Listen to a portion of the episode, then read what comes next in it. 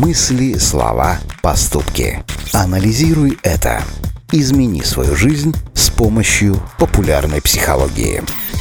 Многие скажут, что мужчинам не обязательно разбираться в цветах. Достаточно просто купить красивый букет своей любимой женщине, и ей обязательно понравится этот знак внимания.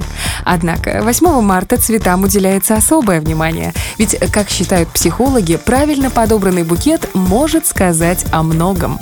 Анализируй это.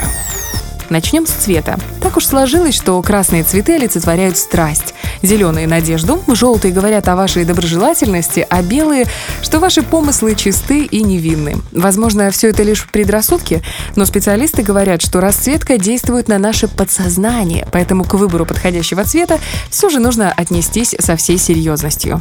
Еще один не менее важный фактор – это количество цветов в букете. Оно не связано с финансовыми возможностями, а является показателем уровня взаимоотношений. Многочисленные психологические опросы показали, что если вам преподнесли один единственный цветок, то к его покупке вряд ли подходили осознанно. Скорее всего, это был банальный акт внимания в честь праздника. Анализируй это. Букет из трех цветов, по мнению психологов, говорит о том, что человек испытывает к вам больше дружеские чувства, нежели романтические.